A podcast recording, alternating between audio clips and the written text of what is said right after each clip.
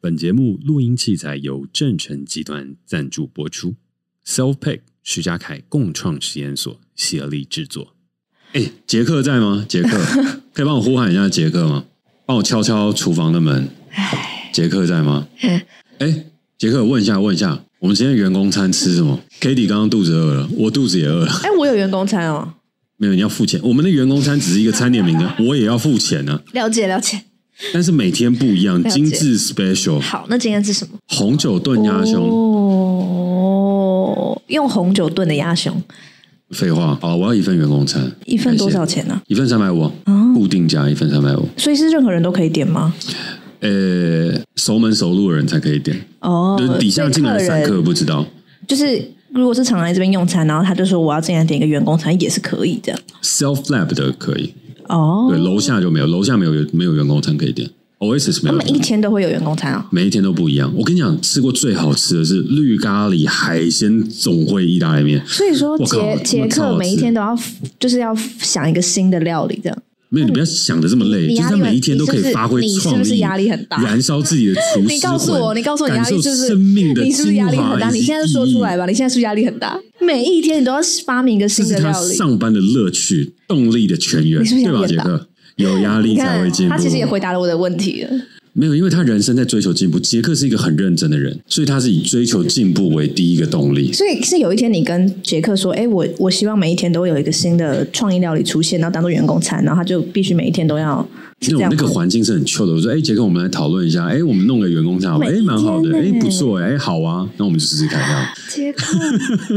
杰克，你如果不舒服要讲哦。可以啦，他可以了，哦对，好，聊太多了啊，对，聊我们要蛮多进入正题好了，杰克哎可以可以回去了。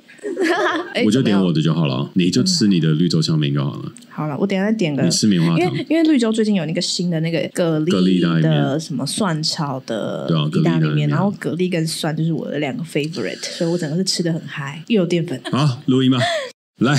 我们进配乐。哦， OK，欢迎收听时代登出。大家好，我是贾凯。大家好，我是 Katie。时代登出会在每周二的傍晚五点上架，邀请你在下班的时间跟我们一起短暂登出这个时代，保养一下你的人生账号。每一季我们会选出一个登出的主题，探讨这个时代的各种面向，尝试找出不一样的生活方法。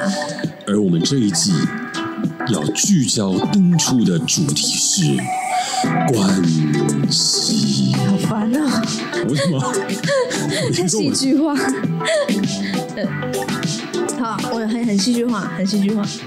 很棒，我没在错。做效果、哎。有有，我觉得真的就蛮强，做效果做蛮强的。不是你都没有做效果，你这样每一次念起来，你的开头都以为是预录的。要不是我有做效果，大家对于我们的开头是就是一直拿来重复用。我是要让大家的那种参与感，对吧、啊？好，嗯，好，下次换就你是啊不愧是声音的导演。多 了，多了，多好了。了，我要公布今天的主题了。好，来，这应该是有史以来最晚公布的一次。今天的主题呢，我们要讨论的是关系不是拥有对方，而是分享了彼此的部分时间。哎，不觉得这句话很好吗？蛮深奥的。嗯，因为其实这句话我是真的是在某个地方看过，可是我因为我为了要做这集 round down，我再把这句话一模一样打在网络上，发现我找不到，好像没有人讲过这句话哎、可是我真的记得我是看过的，是不是一个新世界啊？不是不是不是、哦真的不是，是我在阅读某个文章，然后或是某一个心理心理师讲的一个类似的东西，然后我就把这句话记起来，蛮然好后这句话影响我蛮大的。可是我现在回去找，就是一模一样，我打就是我记忆中的那一段话是找不到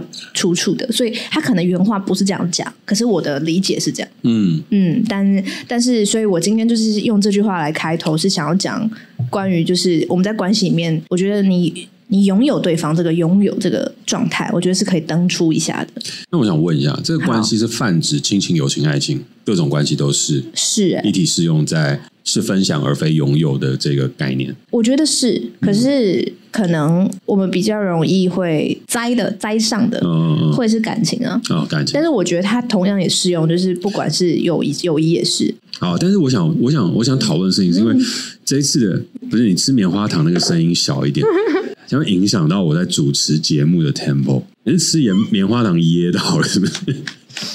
不是我那棉花糖，就我刚刚讲话，但是它它就直接粘住我的舌头跟我的上颚，所以我刚刚整个是被封印的感觉。封印。但是它非常的绵密啊。好，够了，够了，我们没有要推销绿洲这么多。适可而止。好，我我要说的事情是我们今天在切入这个主题之前，我是不是可以这样下一个小的方向是说，这个拥有和分享的概念，它一体适用在亲情、友情、爱情的三种关系。但我们等一下会聊的比较多是从感情上面去做着手，然后大家是可以把类似的经验去可能套用在亲情跟友情上。因为我才一次要聊三种，时间不够啊。对，所以我就想，没错我们今天要 narrow down 一点点，先聚焦，很棒然后让大家去就是推导。嗯，好，的确，的确，我等一下举的例子啊，因为我们单纯讲这个概念会有点模糊，所以我对嗯等一下举的例子的确是以感情为出发。 OK 但其实我我其实本来本来没有预设一定要讲感情，但我觉得讲感情可能大家会比较好理解，对，而且对对我觉得从感情出发，你会比较知道怎么样去登出那个拥有的状态，因为亲情就比较复杂嘛，就是我们的亲情的这个关系是比较，因为透过血缘，你很嗯难就是说切除这个关系嘛。可以这样说。对对对，所以我这觉样说得的确，我们就今天就聚焦在感情的这个部分好了。嗯那会想做这个主题是，我不知道你还记不记得我们那时候在讨论《世代登出》第二季的时候啊，我们就就是要讨论关系嘛。然后那一次在跟你讨论说，哎你你自己有没有觉得？哎，有没有什么样的在关系里面的状态是值得登出一下的？因为那时候我就先想到受害者心态，我觉得受害者心态是可以登出一下的。然后那时我候们那时候有讲，嗯，然后你就直接说，嗯，我觉得是拥有吧，就登出你在关系里面觉得拥有的这个状态。当然，你就只有讲这句话，可是我完全明明明白你想说的是什么，因为我们都有看过一本书叫做《一个新世界》，然后我就知道你大概是在讲那个方向的。诶你的记忆力很好哎、但你一提出，我就觉得对对对，我觉得这个蛮重要的。就是对有时候我们会觉得我们拥有拥有这个东西，但当你觉得你拥有这个东西的时候，你对它的期待会比较不一样。嗯，嗯，所以我觉得我想用这句话，就是今天这个标题当开头，就是关系其实不是拥有对方，而是我们只是分享了彼此的部分时间，没错然后去讨论就是关于我们会觉得自己拥有什么的一个状态，这样。 OK，嗯，好。蛮值得登出的。好，然后我我想要先从就是呃《一个新世界》这本书里面，它有特别提到就是“我”这个字，嗯，我这个字还有我的这个词，它没其错实是蛮有毒的。因为其实我的，你看我们很常讲我的什么我，比如我的手机啊，我的我的绿洲香 槟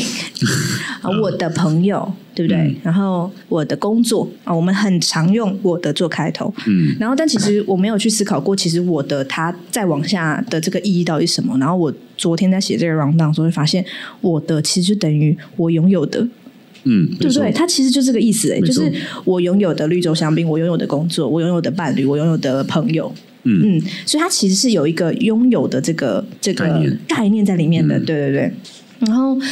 呃，在一个新世界里面，他就有提到，其实当我们认为我们拥有的，就是你对一个东西有拥有的，你会把你拥有的那个对象，嗯可能是某个事或某个人，他你会把它当成你自我的延伸，没错。所以你一定会把你自己的某个部分跟它连接。嗯嗯，然后关于“拥有”这个这个词，其实我在我不知道我有没有在 p o d 上分享过，但其实当时我离职的时候，就是我对哎怎么了？啊没有做效果。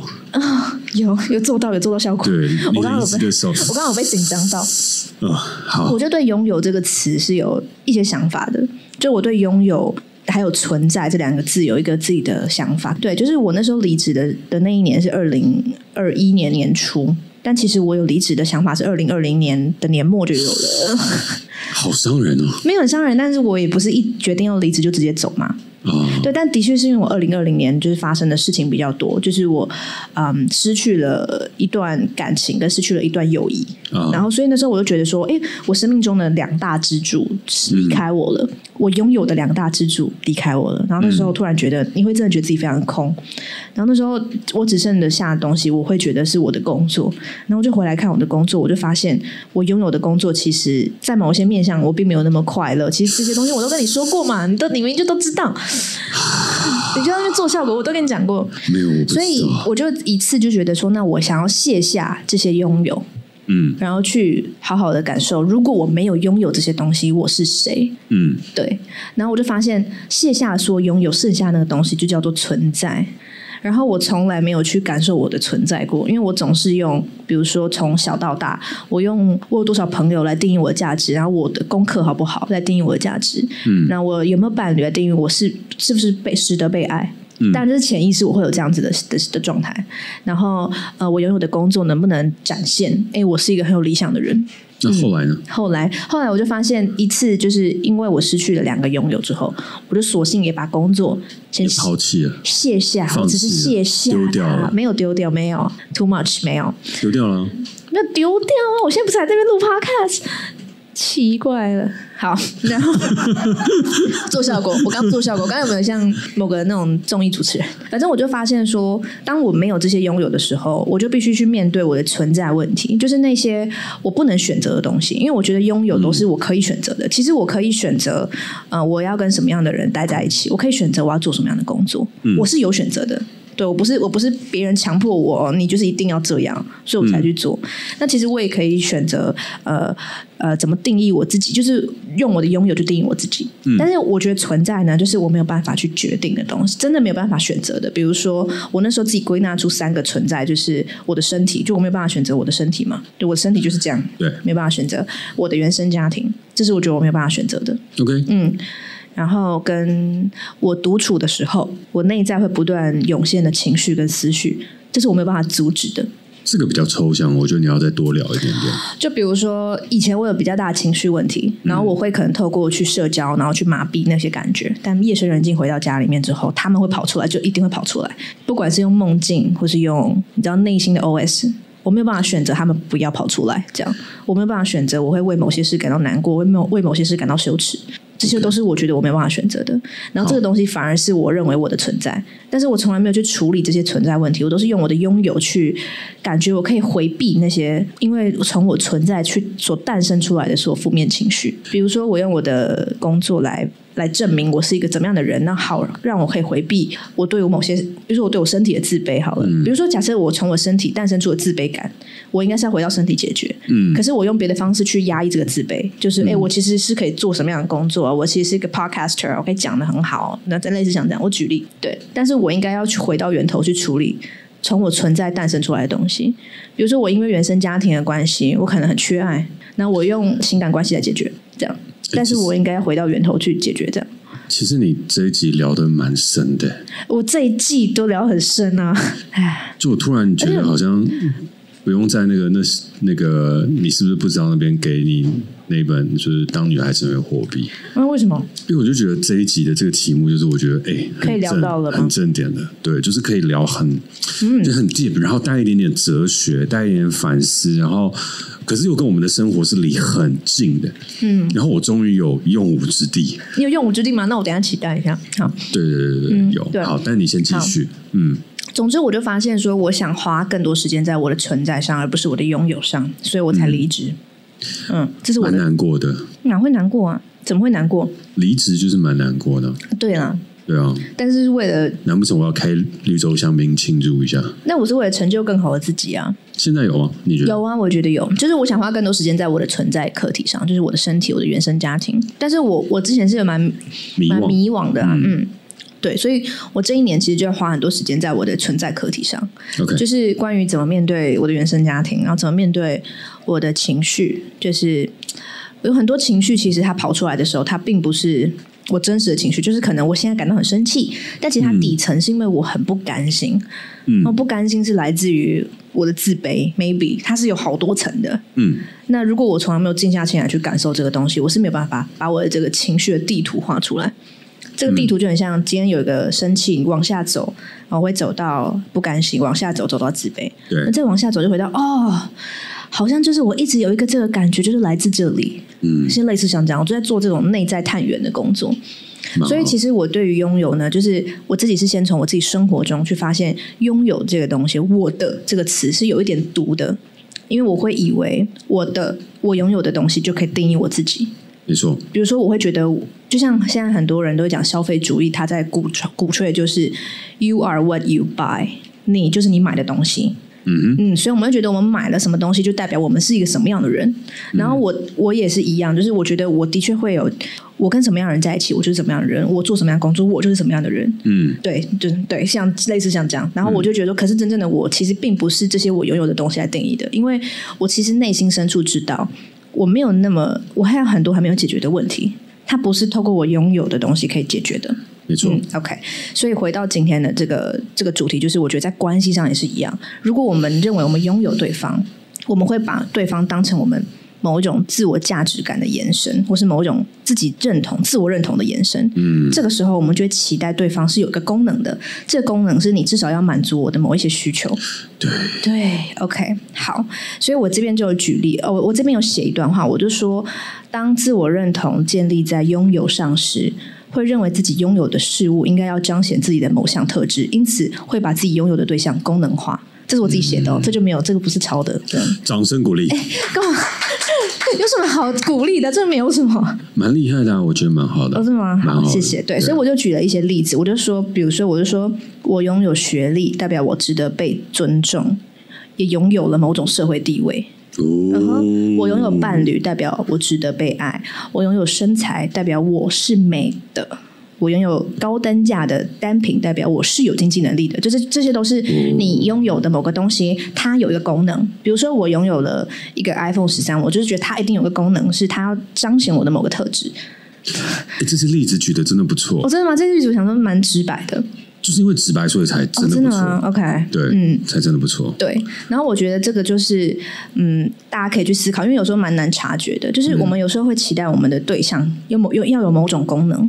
这是非常难察觉的。所以我找了两个例子，来自就是一个我非常非常尊敬，就是除了张悬以外，我一样非常另外尊敬的一个非常喜欢的女性，就是邓慧文医师，她举的例子。但是我知道邓慧文医师之前有出一些，她有一些争议。可是哦真的因为我是很早就在 follow 他，非常早。可是我非常认同他，因为他其实是一个精神医师，对对，再加上他是荣格分荣格分析对心理学家，所以他的他讲的东西其实不是只是单纯从病理的角度去讲，嗯他也会有从心理学角度去讲。嗯然后我去我也是像着了魔一样，把他所有的访访问都看完了，就像我我也是把张悬那种就是可能观看次数只有一两百的东西全部看完。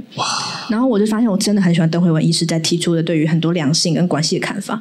然后我今天就讲带了两个他曾经说过的话，但我也不是不确定他是在哪个影片讲的，因为这个我这个是从我的笔记本里面抄出来的，我应该是三四年前看到的， OK 但是我把它原应该是我原话把它抄下来。听跨买好，但是有点小复杂，我等一下解释一下。好好，支持然后努顿，我觉得等他你解释，不是自制奴钝啦，就是我觉得他讲的这两个例子哦，他其实都是当我们在关系里面拥有对方的时候，我们会发生的事情。OK，那我就讲邓慧文医生说的话。他说，很多人在爱里面会用自己的想象去创造对方的需要，然后强迫对方接受你能给的东西。嗯，大部分的怨偶都是我最多的东西是什么，我就拿出来给你，因为给你这个东西，让我觉得自己很富有。嗯，他说，这些怨偶呢，根据自己被需要的需要，创造对方需要我的需要。这这边比等一下较复杂慢慢解释好，他说这些怨偶根据自己被需要的需要来创造对方需要自己的需要，然后设定了你应该感恩我的局面。啊，其实讲后面那一句就很 OK 了，嗯，对前。面那一句我会有点卡对一下，我，我对我，对因为但其后实面当那时句邓慧很文医师讲的时候，他就说：“哎，是不是有点复杂？”然后我就很，我就说是，我在听，在那个影片里面就是 他的意思就是说，我们根据自己，我们自己有一个被需要的需求，嗯但我们不知道我们有这个需求，所以我们会觉得我们为对方创造出一个呃，你应该要满足我被需要的需求的这个功能， OK，你懂吗？就是所以就是说我想要被需要，然后可是我可能在好假设我想想，比如说假设我在做家事这这方面，我比较会给。嗯那所以当我做家事之后，你应该要感恩我，哼，啊因为我有被需要的需要，所以你应嗯这样就清该，楚了所以你应该要，你应该要需要我帮你会做家，哎，你应该要需要有一个人帮你做家事的时候，你要感到很开心，这样。这样就很清楚了，对这样就很，然后清楚了当时其实我就，然后我就自己，呃，我自己就分析了他讲的这段话，我就发现从这段话里面，他提出了两个拥有的心态，就是我拥有的伴侣应该要有让我感觉自己有价值的功能，以及我拥有的伴侣应该要有让我感觉到自己被需要的功能。其实这些都是我们把伴侣稍微的功能化了。就是我昨天做这个事情，是因为我我有某一个需要被满足的需求，可是我不确认是什么。但是当对方没有满足我这个需求的时候，我就会不开心了。嗯，对，因为他他必须要有这个功能啊，因为他是我的伴侣，他怎么可以不怎么可以不满足那个功能？对，但当然，每一个人在关系里的功能是需要的功能是不一样的。只只只是我觉得举这个例子比较特别，就可能比较不是举那个一般的可能吵架的例子。我觉 OK 得这个例子例子蛮适合的。OK，我再举另外一个他说过的话， OK，哇，哦他真的超有智慧。他说，他说。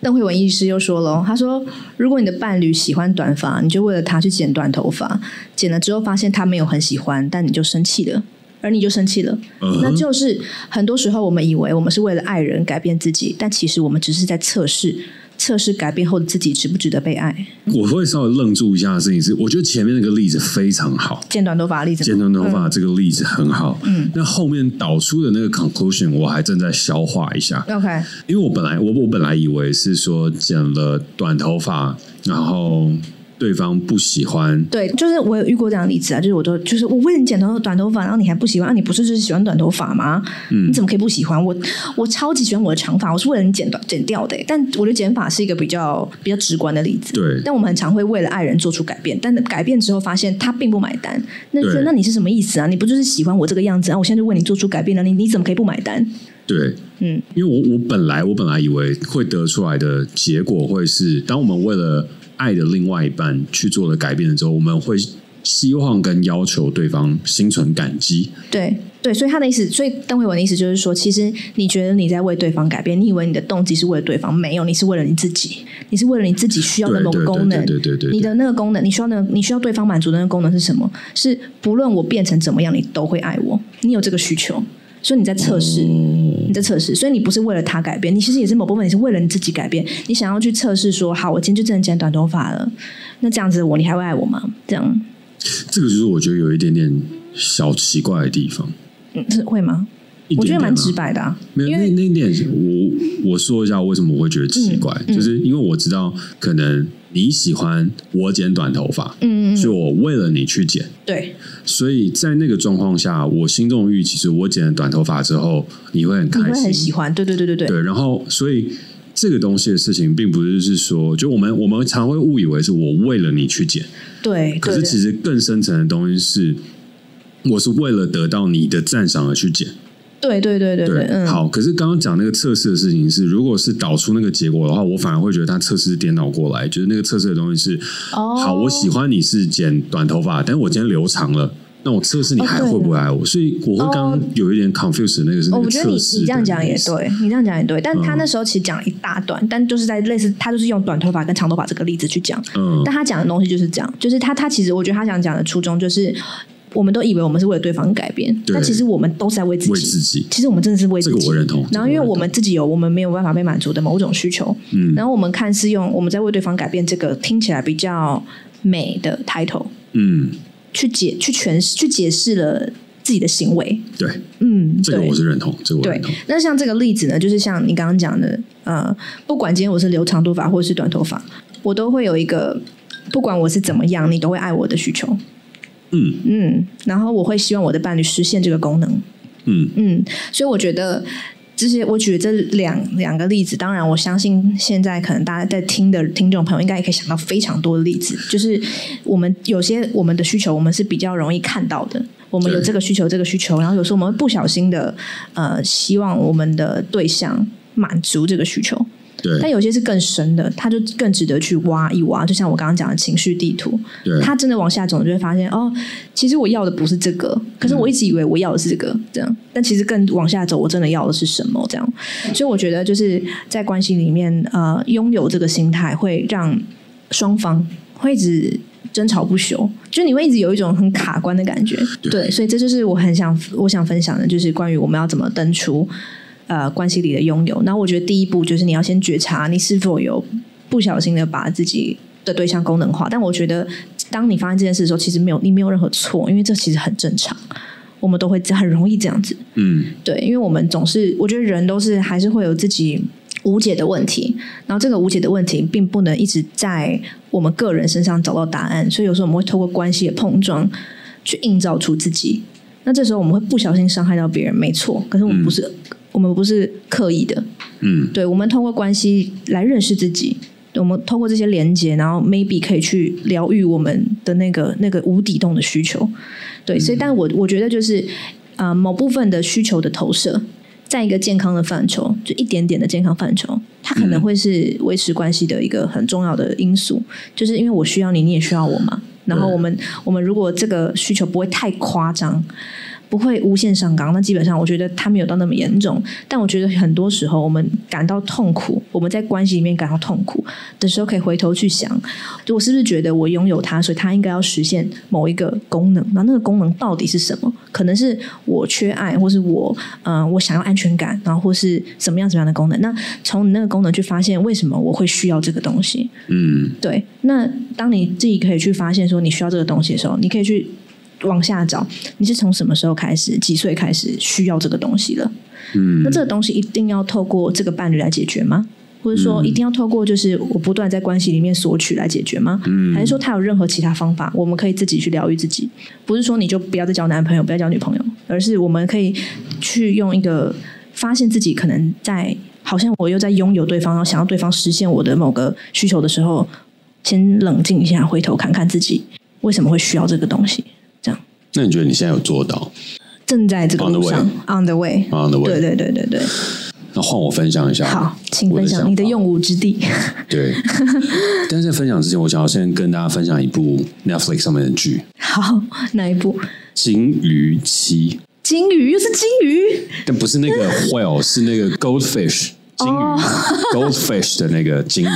金不是金 whale，色的金，对对对对，金鱼妻吗？这个金鱼妻数字不是不妻，是妻子的妻，然后妻子的妻哦，妻子的妻 wife。哦，妻子为什么会想要分享这部剧呢？是因为我昨天点开来，哎，不是昨天，前天，前天经过了一个非常劳累的一天，嗯，然后结束了之后，我就想说打开 Netflix，然后休息一下。然后我 Netflix 首页就突然出现了这部日剧，嗯，然后点开的时候下巴掉下来，因为它的尺度非常大。可是因为他在讲的东西，就是他的那个 log line 底下在讲说，就是反正自我啊、外遇啊，然后一些什么等等，就是探讨人性层面，嗯，很优美的那种介绍跟 trailer，所以我就想说，我还是继续看下去好了，嗯，对。然后看下去的时候，他这个故事讲的很特别，他在讲住在一个高楼大厦里面的有钱妻子们，每一个女生都外遇了，住在高楼大厦里面的妻子们妻哦妻子们的外遇故事，哦，所以他们就是邻居这样子楼上楼下，哦。住楼上比较厉害，住楼下比较不厉害，哎，这个跟那个阶层关系，这个跟那个摩天大楼有那点个什像。么三十而已，啊你是看吗过吗我？没有啊。然后其实西方有一个电影，也不是西方啊，就是好莱坞有一个电影叫《摩天大楼》，那嗯个是 Lucky 演的。然后我也觉得那个《摩天大楼》很好看，但我们先拉回来。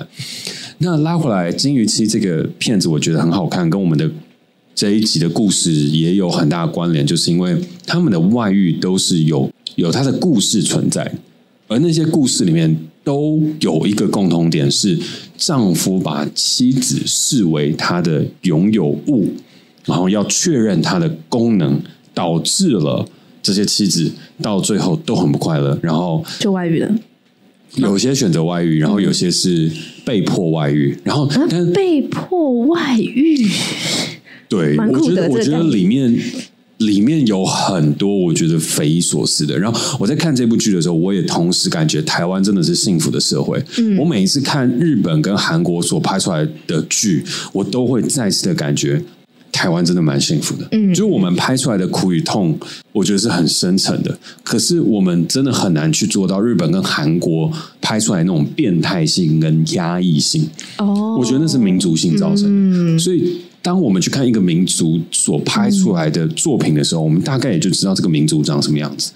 台湾其实是一个自由、开放、和平、和乐，想要发大财，但又不是说我愿意为了发大财牺牲全部的一个的民族，民族。嗯，我们其实蛮老庄思想，嗯嗯嗯嗯，但是韩国跟日本不一样，极端的压抑，极端的为了整体的社会性压抑个体的存在性。嗯，所以呢，为什么我会讲到这个？就是因为他们压抑了个体的存在性，因此他们非常考究关系里面的互相拥有以及关系当中的互相建立。所以创作出了那部剧的同时，我们就可以看到丈夫对于妻子的拥有，他所造成的迫害，他会长什么样的。然后这里面贯穿全部的就是第一集出现那个妻子，她到最后一集的时候，她怎么走过这一连串的轮回？嗯，同时呢，也看着周遭身旁的这些妻子，她们面对的一些事情。然后它里面真的很重要的事情就是，这些丈夫都带有拥有自己妻子的这个思想存在。嗯，这尤其发生在日本。日本在感情关系里面是非常大男人主义的。我拥有我太太，在他们的心中是一个再自然而不过的事情。嗯，因为我拥有你之后，第一个步骤就是你就不能出去外面工作，你要在家里面。嗯，日本到现在有很多的太太都还是长这样，然后呢，女性的很多东西也还是相对台湾压抑的更多。嗯，那这些东西我们就先不要再多做说明，不然的话这一集就录不完了。嗯哼嗯，好。但是再从经营区里面，我们感受到那种强烈的震撼感，就是在于它里面每一个故事的症结点和它表现出来那种拥有欲，以及它所投射出来的功能性，嗯，跟你想的完全一模一样。你真的有到如果一去模一看样。一模一样。你真的如果去看的话，你会感觉到这些妻子每一个人都被她的丈夫功能化。嗯，然后呢，里面就出现了一个很奇怪的风水师、占星师，就是反正一个很奇怪的一个女子。然后呢，就说：“哎，你要解放自我，你要找到你自己的存在，你要相信你的天命，然后你要顺应这个时势，你要顺应这个运与这个命，去找到你的存在。”然后他们就外遇了。嗯，可是我看这部剧的时候，我觉得很厉害的事情就是，我觉得他们外遇的很合理，我完全站在女女生角色这边，因为这男生都有病。好，那这个是我想要先分享给听众朋友的第一个 feedback，也是分享给你的第一个 feedback，、就是我金鱼我期我我很认同你所说的这个拥有以及把对方功能化的这件事情。嗯，然后如果大家要去探讨这件事情发生在真实世界的故事当中，我很推荐大家去看这部戏。对，但是非常不建议跟家人一起看。哦 那它里面的尺度，就像我说，它是跟那个 A V T 网差不多的那种尺度，就是真的蛮超乎三点全漏，也没有到三点全漏，但是两点，差不多，差不多，差不多， 对。然后而且大概就是每一集当中都会有一些不约而同观赏的画面，哦，是对，可是我觉，得我自己喜欢这部戏，除了它人性的地方，就是他在拍这些情欲戏的时候，你会感觉到的事情是他的情绪的宣泄。嗯，就是他情绪被压抑，然后从我真的找到一个我爱的人当中，去得到一种宣泄跟解放。所以你在看这些戏的时候，你并不会有那种情欲的流动，反而是你会从这边感觉到，我上来就很能够感觉到那些被压抑而释放出来的自我存在的认同。讲起来听起来有点狗屁，可是就这些女演员都非常非常厉害，她们在做这些表演跟做这些演出的时候，她们有把那种被压抑和重新找回自我的过程当中，在那个呃十八禁的画面。去呈现给我觉得荧幕外的观众看到，我觉得他们演出了一种很心底的存在，然后从这里面得到了某一种救赎，然后也把某一种的价值传递了出去。嗯，然后甚至我在看完这一整部戏的时候，我会有一个反思的事情是：我们在讲外遇这个词真的是对的吗？就是我觉得外遇好像听起来是一个不好的词，跟我不知道我对它的理解，就是外遇这整体的结构跟组成，就好像你本来在一段关系里面，然后你往外找，然后你遇到了，然后你就出轨了，就外遇了，然后这些东西是不正确以及不好的。嗯可是这个出轨与外遇的东西，就是你好像预设你的人生在一个轨道上，你预设你人生在一个空间内，然后你走出这个空哦间，可是真的有这个空间吗？我觉得这是值得反思的。嗯最近我看了一本书叫《人类大命运》，也不是最近啦，其实我二零一七年的时候就看了，然后我最近重看了一次。嗯，他们讲到很多的事情，但是他提出一个观点，就是当我们人类的生命到了一百五十岁的时候，一夫一妻制还适用吗？嗯就你要爱一个人超过八十年的时候，然后你要跟一个人结婚超过八十年，嗯，那是什么样的概念？嗯然后你是不能出轨，不能外遇，然后你只能忠贞不二去爱着一个人，可你会生活当中碰到很多很多人。我们试想一件事情哦，二十岁到三十岁的你是一种样貌，三十岁到五十岁的你是一种样貌，对然后我们以前在五十岁之后，我们可能就老了，所以就长相厮守，六十岁、七十岁就一起嗝屁了。嗯，差不多。但是我们未来所面对到的事情是，我们可能十几岁就情窦初开了。嗯，嗯，对吧？我们现在在学校里面，十几岁大家就有些人谈恋爱，对，对。但是现在小朋友，我觉得情窦初开比较早，我们就可以说他们大概在十几岁的时候，那种情感就已经萌芽了。然后二十几岁到三十岁的时候，他们是一种状态；三十几岁、四十岁是一种状态；四十几岁、五十几岁是一种状态；然后五十几岁到七十几岁又是一种状态，因为他们那时候其实还很健康。嗯然后到了后面的时候，我们就想人类它可以克服很多的病、生、死、老，然后到最后它到一百岁的时候还是活蹦乱跳的。嗯哼，这很有可能哦。嗯然后，所以你要想象的事情是，这怎么可能发生？就是八十几年、一百年的至死不渝的爱情，我不是说这不会发生，而是这真的发生每一个人的身上吗？我觉得这是嗯一个值得提出疑问。对，嗯那我们现在也觉得离婚它是一个不好的事情，或是它是一个不忠不贞的象征。嗯，可是有些时候，离婚代表是很很好的自由的追寻，就像另外一部日剧叫《大豆田田子田永斗永斗 whatever，与他的三个前夫对，对以大作为名字开头的太大太豆田永大豆田永久哦，子大豆田永久子永久子与他的的三个个前夫夫，像这个日剧也是啊，他就再去讲出了一个离婚后，我依旧可以享受在关系里面的自由，嗯然后互相还是喜爱彼此，就我们不用拥有彼此，可是我们可以互相陪伴在彼此身边，嗯然后互相偶然巧遇，打打闹闹，嘻嘻笑笑，互相有困难的时候一起帮助，一起合作，一起前进。嗯，所以结合金鱼期与大永久啊没子有就这样吧，永久大永大豆田永久子，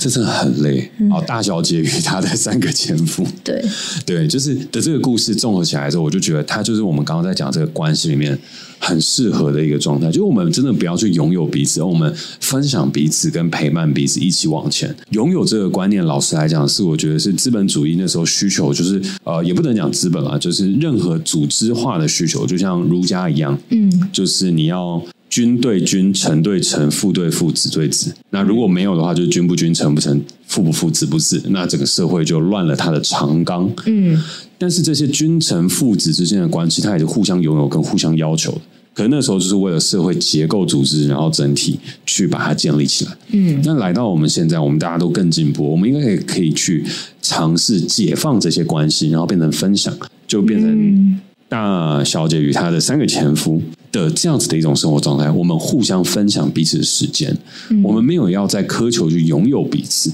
但那也不是说所有东西它会变成一种开放式的关系。就是举例来讲，我那时候鸡排妹她有开了她的 podcast，但是她有几集在聊开放式关系，哦，对，但是我在听的时候，我就说，我我我没有说啊，我心里面就觉得，我就觉得我好像没办法，嗯就是我没有办法去去做这样子的这种爱情当中的尝试，不同认同的关系跟不一样去相处的方式的时候，我觉得这个世界会变得更好。嗯然后虽然我没有办法接受开放式关系，但我觉得在这整个的故事里面，其实它代表是一种思想上面往前的进步。我们跟彼此分享彼此的喜悦，而不会是彼此拥有对方，然后把别人功能化，变成对方是我的一个必需品。嗯这也就是回应你刚刚所说的的这件事情。嗯，好，你还在吗？我还在，我还还在，在，还在。好，那我要往下走了。还有哦有啊，现在才四十五分钟，我还有很多可以讲。啊，有我大概还可以再走两层，但我我再走，哎，没有，我今天一二三，还有三层可以走，但我再走一层就差不多。好疯哦，好，你说吧没，有这个很有趣，我跟你讲，那时候在那个讨论一个新世界，就是我与我的之间的那个关系的时候，我记得我在被限制的选择当中，应该是有一集是完整在讨论的嘛。有有有，对，然后呢，我后面做了一个很大胆的挑战跟尝试，就是要为了要去做这种登出类型的事情，也算是一种自我练习。因为我其实后来我也发现，我会常常使用我的这件事情。有我的工作哦，我的关系，然后我对于我所拥有的东西，也真的把它视为我的衍生物。嗯哼所以，当它被攻击了，当它被消灭了，我就会觉得很不开心。对，可是问题，对方是人呢、啊我不可能去改变他，然后就因而造成我有很多的执念跟很多的不快乐。嗯，所以下一阶层准备要来了。好，我觉得在这个官司里面最精彩，我与我的之间的关系，我后来得到一个最好的解释，是你知道从哪里来吗？心经。就是你刚刚那个反应蛮蛮出乎我意料的。蛮不屑的我，没有不屑啊，我怎么可能不屑？我绝对不会不屑。我妈是很虔诚的佛教徒，我从小对心经就是倒背如流。啊，真的、嗯，好，那你要背一下吗？观自在菩萨，行深般若波罗蜜多时，照见无蕴皆空，度一切苦厄。舍利子，色不异空，空不异色，色即是空，空即是色。好像念错了。受想对啊行识，亦复如是。舍利子，是诸法空相，不生不灭，不垢不好净，OK，差不多差不不增多不减。是故空中无色，无声。哎，是悟空真无色，无色哦想行识，差不多差不多无眼可以耳了鼻舌身意，无色声香味触法，无眼界乃至无意识这段界，大家无会快明速亦无明尽，乃至无老死亦无老死尽，无苦集灭道，无知亦无得亦，无所得故，嗯菩提萨埵。嗯好了，差不多。我怕我等一下背错。对，好，反正呢，在研究心念的时候，我那时候就买一本参考书，嗯，其实也不是我买的啊、就是我们家里面莫名其妙就有出现一本参考书，嗯，那是我爸买的，然后里面就在图解《心经》的各种意思，因为我是嗯其实在看心经的时候看不太懂，就是像色受想行识，亦复如是。他讲的是色不异空，空不异色，呃，色即是空色即是空，空即是色，色受想行识亦复如是。他讲的是色受想行识亦复哦，如对，是受，想是行识诸法空相对对，对，不生不灭。对对对对对嗯，对。你知道他的意思是什么吗？我 不是很知道。就是色、受、想、行、识是佛家对于我们世间认知的感觉状态。嗯，色就是我们呈现出来的颜色啊，我们所看到这些；受就是感受到，嗯想就是你感受之后所想的这个东西，嗯，色、受、想、行就是有点类似你的反应，嗯，然后最后来到了识别，嗯，所以色即是空，空即是色，就代表你看到的是空，你得到的也是空。受就是你感受到的是空，然后你所受到的也是空。嗯，想代表你想的是空，你想到的也是空，所以它是一种类推法，色、受、想、行、识，成就你人生当中全部的这一切，其实就是五蕴皆空。哦，所以它代表是一种空的概念。然后你从色这件事情，我们现在眼前所看到这个绿洲香槟、gin tonic，眼前看到这些所有的观众，它存在，但它也不存在。大家所代表都是一种空的概念。然后这个东西我们要一直不断往回推，推，推，推，推，推，推，然后推到最后的时候，我们可以把这一切确立成空，那我们就成功了，成道就，成佛了。成道，对，类似。 OK，还没有到佛，因为佛跟菩萨跟金刚不一样，就是、对，他们有他们有分阶级吗？有有有我有们有，住在不同楼。 对对对对对对对，不同楼。我们先不要讲佛的那一块，嗯，因为我觉得今天这个我与我的和关系里面的登出，嗯，它代表就是佛家里面一个很重要的思想，我执与我空，嗯嗯我执就代表我产生的执念，那个也就代表事情是我的，它就是一种执念，嗯，在关系里面最常出现的一个我的的东西是。我们常常用我的的时候，我们会察觉说，哎，我们现在好像陷入一个关系里面的拥有。但其实，如果你要把它更简单，以佛家的术语，或是我们以心中当中的一个感受的话，他讲的事情就是你产生了一个执念，嗯，你对他人产生了一个执念，嗯，所以你的执着形成了一个我的的概念，嗯，所以我觉得在关系里面的时候，其实是我们常常会陷入一个对于他人的执着，嗯与其说我拥有它，我觉得下一个阶层要探讨的事情是你对这个人跟这个物形成了执着，因为那代表你对钱的执着，你对于你自己物理需求的执着。但我们先把它放在一旁。嗯，所以我们今天会对于我们的另外一半产生执念的时候，那个就是我们陷入到所谓拥有的状态。嗯，而那个我执就代表的事情是你没有办法把它放下。嗯所以关系里面，我觉得如果说我们前面再去检讨，因为我那时候在读《一个新世界》的时候，我陷入一种泥淖，那个泥淖的事情之后，我好像觉得我都不能用我的这个东西来去形容任何的事情。可是我后来发现，我依旧可以说，哦，这是这是我的女朋友，这是我的爸爸，这是我的妈妈。我不一定要执着于哦，这是我爸，这是我妈，这是我女朋友，然后把那个中间的的去掉之后，就变成是一切成立，这样有点着相。对，着相。对，所以我后来就会发现，那如果我撇除这些名词关系的话，我心里面到底该怎么想？那就是我要撇除我对我爸爸、我妈妈、我女朋友的执念，我朋友的执念。所以你会发现的事情，那个执念就是我要必须要放下我对他的需求的那种执着。嗯嗯，然后同意接下来的那个空感就会诞生。那个空之后，你就会觉得我可以包容跟容纳万物的那种状态，所以变成在关系里面的拥有。我觉得最重要的事情是放下我们对于对方的执着，嗯就我们人生里面会有很多的执着，然后那个执着也就像你说的，就是我想要被爱，嗯所以我从爱情里面我执着于你有多爱我，嗯我们扣回到第一层里面，这不算剧透，我觉得应该不算剧透，嗯，哪一部啦？就是金鱼期。哦， 我想一下会不会算剧透？管他的，反正我们也不是在做那种那些电影教我们的事，偶尔对剧透一下也没差。好，对，如果真的完全不想要任何剧情透露了，你跳过这边大概三分钟，三分钟后你再回来，你就按那个加十五秒或加三十秒，就连按大概六到二十次，你等一下再回来。反正金鱼吃好里精面，准，连六到二十次都帮人家算 好。我随便讲，对，我刚随便讲，我根本不知道六到二十是多久的时间。好，但《金鱼四》里面的事情就是它里面的男主角，嗯就是最重要的这对夫妻，他就是对于他太太有一个执着，他觉得他自己不好，然后他把对于自我的自卑的否定投射到他对他太太的爱上面。嗯嗯，但是这个爱，它要透过什么确认呢？其实跟你刚刚讲那个邓慧文医师那个例子有点像，可是不是剪短头发、哦。对，因为我那时候会觉得那个例子有点很难瞬间转换。我觉得可能也因为我有看了这部剧的关系，因为他那个在呈现这个关系的时候，就是说我会做很多伤害你的事情。嗯，那个男主角在女主角的生日宴会上面，他就直接在跟另外一个公寓里面的妻子外遇，然后又跟他太太的下属外遇，不断的外遇，然后呢还会打他太太。啊，嗯家暴他，然后后面甚至还有做一些更羞辱人的举动，啊，那我不敢看哎、但不会到，我觉得应该不会到你不敢看的那种程度，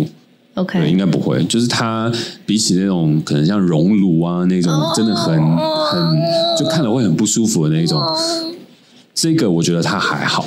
怎么了？你你你你还好吗？请继续。哦，好好，那反正呢，他就是透过不断的伤害他的妻子这件事情来证明，就算我有多烂，你还会爱我。然后呢，到最后第八集的时候，有一个我很生气的点，就是那个妻子，就是他们到最后要要离婚嘛，然哦，后那个男生就死不离婚，就很很贱的一个男生，死不离 婚。他帅吗？我你这个问题没有，我只是想确认一下，因为我想见要仁我要幻想那个画见面，仁见智还 OK 啊，比那个刘特佐帅。比刘特佐 OK 对对， 好，然后反正他就说他要离婚，呃，不不，女生说他要离婚，然后男生死都不要，然后我觉得这个男人真的很贱，很很讨人厌这 样。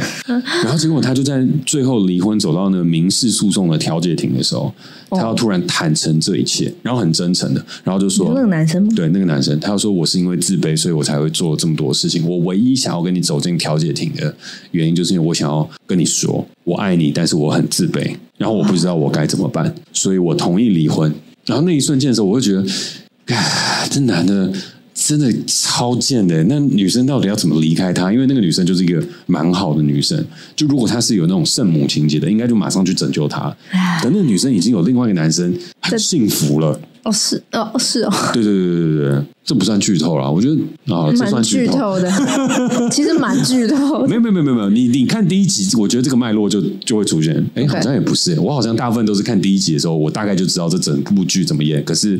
可是好像那是因为我是导演，所以其实我觉得那个男生愿意承认他很自卑，也也是一个他有看到自己的需求啊。对，所以所以我就说那个男生真的很贱，就是你要讨厌他，你也没有办法那么讨厌了。哦可是你又不会希望女生又再回去，哦，懂哎，的懂那，种完全感觉懂了。。对，然后呢，这个男生在坦诚了之后，我就觉得这就是很适合拿来今天去做这两个层次的一种，我觉得算是一种收尾吧。就是我觉得那个执念呢，很多时候我们要去思考的事情是，我们在关系里面我们所祈求、所拥有的东西，大部分都是你的执着投射于在某一个你爱的人的表现上。所以，当你在讲说这是我的爸爸、我的妈妈、我的女朋友、我的哥哥、我的姐姐、我的弟弟、我最好的朋友，其实最好的朋友也很容易呈现情绪勒索跟情感勒索，这非常容易呈现。你就会发现，那个是在投射你心中的当中一个不满足，然后那个不满足通常跟我们的羞愧感有关。嗯，就是你内心中最羞愧、跟你最害怕面对的事物，所以你把它情感转移跟投射去到另外个体身上，而那个个体往往是你最亲近跟最需要的个体。嗯嗯这就是执念。所以佛家一直在讲执念的放下，我觉得它很重要。然后这边的话，我也想要去延伸，说我为什么会很想要去探讨这个议题。这是节目的最后了，我相信如果不是忠实听众的话，也不会听到这么后面，所以我可以尝试发表一个我对于公众议题的想法。嗯，哦，我很少发表公众议题的想法。很少嘛。王力宏，哦，好，请说。对，我觉得看李静蕾跟王力宏的整个沟通过程的时候，我有看到类似那种执念的投射，一个看金鱼期的那个男生的那种感觉。嗯，但可能王力宏到最后，无论最近衍生了什么样的事情，或者不断的余波荡漾，他好像都没有最终去承认这个事情。对啊可是我就觉得，因为我自己也在娱乐圈待了一阵子，嗯，现在也还没走。嗯， 对，大家如果有找我拍片的话，都还是很欢迎。我还是一个导演，嗯，对，就很认真在拍片。好，但我要讲的事情是我发现娱乐圈有很多的男明星其实都有类似的，我不能讲问题，我讲说这是一个 issue。都嗯有一个发生议题，就是当他很早成名的时候，他无法确认别人是爱他的。我没有要为王力宏辩解，完全没有。但我会说，这是一个我觉得看完李静蕾的文章当中，我得出了好像是一种偶像的人格缺陷。偶像在娱乐圈里面，它是一种商品，至少在早期的娱乐圈，我们很多时候都要包装偶像，然后偶像很早成功。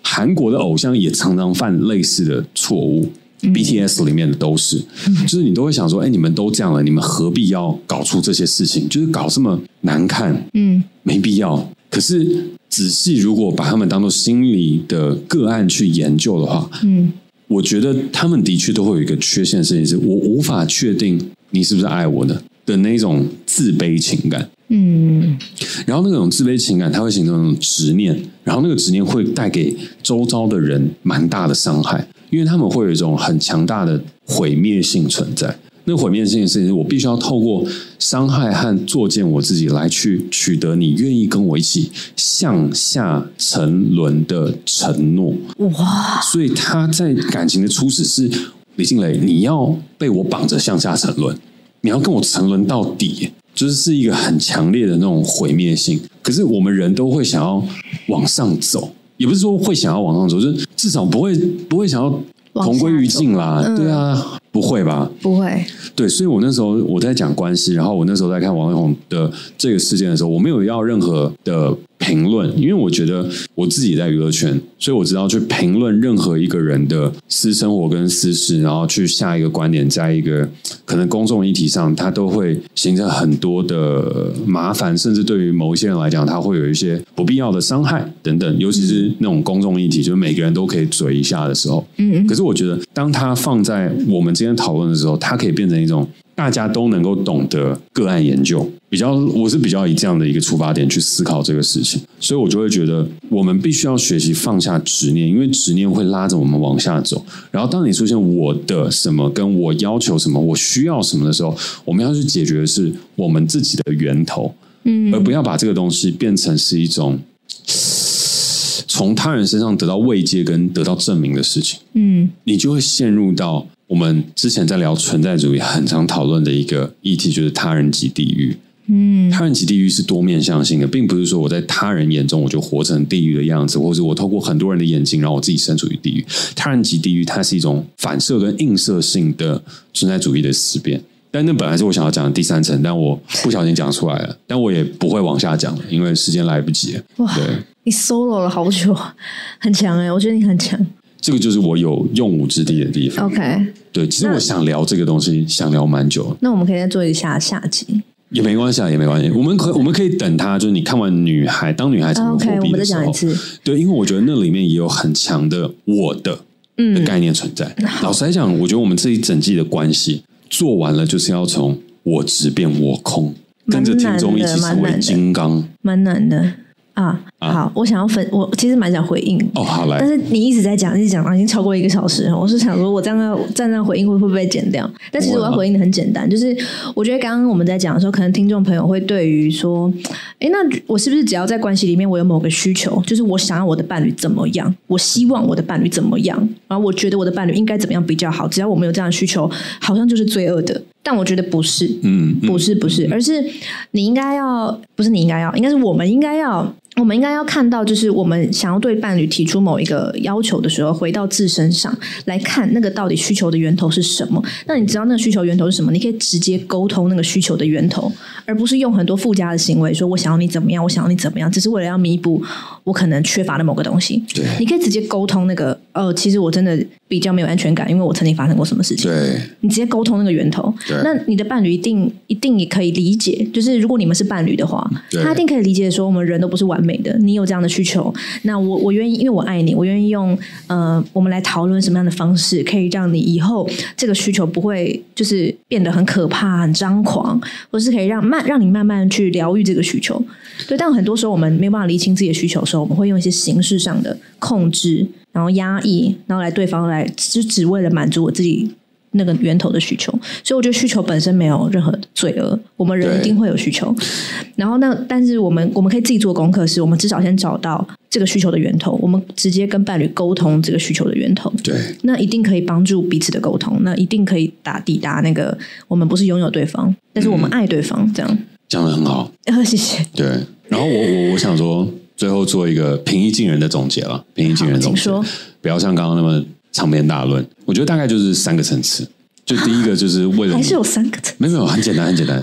不是你刚翻白眼我的。没有翻白眼，我刚说哈还有三个层次。没有，这三个很简单，没有什么我执我空、法执法空，没有，也没有金刚菩萨跟佛怒。好，请说。啊，第一个层次的事情，然后我觉得比较要不得的就是我为了你，哦，都没有为了你，都没有。所以就是当你在关系里面讲出为了你这件事情的时候，我觉得我们都可以反思一下。嗯，然后第二个层次，其实就像你刚刚在讲这个，我为了我，就为了我，然后我希望你可以怎么样？我觉得那是第二个。哦，为了我，我希望你可以怎么样子？对，哦，但我觉得为了我这件事情是 OK 的，因为每一个人都没有成佛嘛，嗯，每一个人都有需求，所以你只要坦诚说为了我，然后因为什么，然后好好沟通，我们对对对彼此可以互相互补，最终找到了最后一个事情是，我们不为了谁，我们就是分享，哇，就是不为了谁，只是哎分享。蛮好的，哎很所以会做结论呢，对很屌哎我。觉得，我觉得这个是我讲了那么多狗屁倒肚的事情了之后，很想要直白讲，我一不需要去做为了你的事情，然后可以去做为了我的事情，然后每一个人在为了我的时候，我们最终可以因为彼此，所以最终走到了分享。嗯那我觉得那就是最棒。然后希望可以跟听众朋友大家一起努力，走到最后，无论是在爱情、亲情、友情，甚至是所有的关系里面，我们最终就是走到我们不为你，也不为我，但是我们分享我们彼此的存在，然后分享哇彼讲得此的非常存好在，哎成为最好的祝福。哇，我们不要为了你，也不要为了我，而是单纯分享彼此的存嗯在，而分享彼此的存在可以成为这段关系最大的祝福。对，哇，金句金句金句，highlight highlight highlight highlight highlight，flashlight 打上去，路卢莫莫斯，斯， 哦，路莫斯，好，好哇啦，这个抒情乐。哎、我觉得很适合哎、。我真的觉得这个这这个音乐其实蛮催泪的。我我昨天在听《受害者心态》的时候，后面进这个音乐的时候，我真的好想哭哦。我也有那种感觉，很棒。好啊，那在节目的最后呢，还是再次邀请你在每周二与我们一起短暂登出这个时代，解构社会，实现自我成长。没错，让我们的人生账号呢都可以登出一下再启动。然后，如果大家每周三到周六晚上有空，然后有些故事想聊聊，有些东西想分享的话，欢迎到 Self Oasis 的二楼 Self Lab，呃，一起来喝杯鸡汤，换一本书，交换一下你的故事。 OK，而大家也可以订阅我的晚安信，以及如果有任何内容产出的接案工作，也欢迎随时私讯我的 IG。我是嘉盖。我是 Katie，如果你喜欢我们的节目的话，欢迎订阅我们。有任何想跟我们说的话，也欢迎在 Apple Podcast 给我们评分加留言，或是透过底下的链接私讯给我们哦。或是如果你喜欢我们节目的话，欢迎小额赞助我们。那我们下次见，拜拜。拜。